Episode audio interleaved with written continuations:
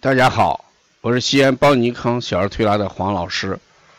读一本好书，吸收的是智慧，形成的是技能。胸有诗书气自华，身有绝技创天涯。下面是黄老师讲灸书灸学泰斗周梅生灸神的第二十二讲，影响灸感感传的六大因素。在这本书里边，他谈到了影响灸感感传的六大因素。第一个就是刺激量的虚低，着灸时必须使用火力均衡持续，并要达到一定的作用量，方能出现灸感或感传的过程。如火力中断，则已经出现的感应也就减弱、退缩或者消失。一般则是刺激愈强，时间越长，刺激的次数越多，则感传呢容易出现。但有时也有刺激量强度并不大，时间也不太长，也可能出现胸经感传。所以在感传迟缓难以出现的，要愈加加强刺激量，感传也是十分迟缓或者难以发生。这就是我们讲的一个是刺激量会影响的感传的效果，第二是年龄与性别的差异。对于儿童因合作不良，灸感情况无从得知，而青壮年灸感的发生时间与传感速度较之老年啊有所增强，有所增快，感传出现率也有所增高，但差别并不太显著。在性别方面，女性的感传容易发生。因而其感传率比男性就要高。第三一个因素是个体因素的不同，这对感传有着十分明显的关系。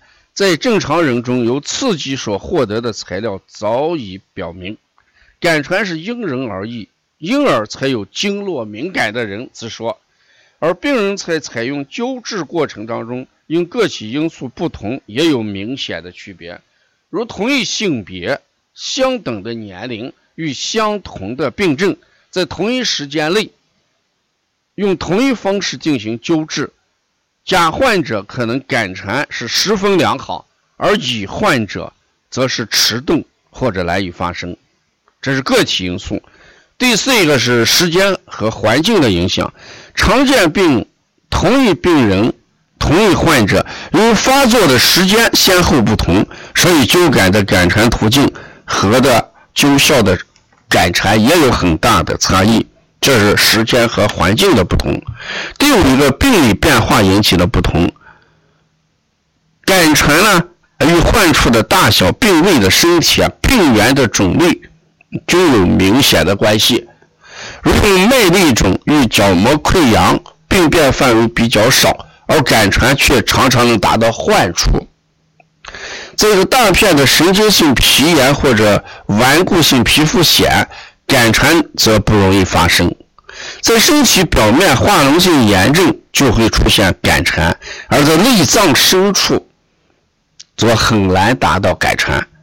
这就是我们讲这个病理变化影响的。还有一个操作的态度和信心，我们操作者熟练、认真、耐心。与急躁生疏、草率怀疑，也是影响感传和灸效的一个重要原因。谈到这里边的话，我们过去讲到的手到、心到、意到，是不？那手到要心要到，意念还要到那个地方。如果艾灸的人呢，哎，这个操作的时候没有耐心、急躁啊，或者呢，这个动作生疏不够熟练。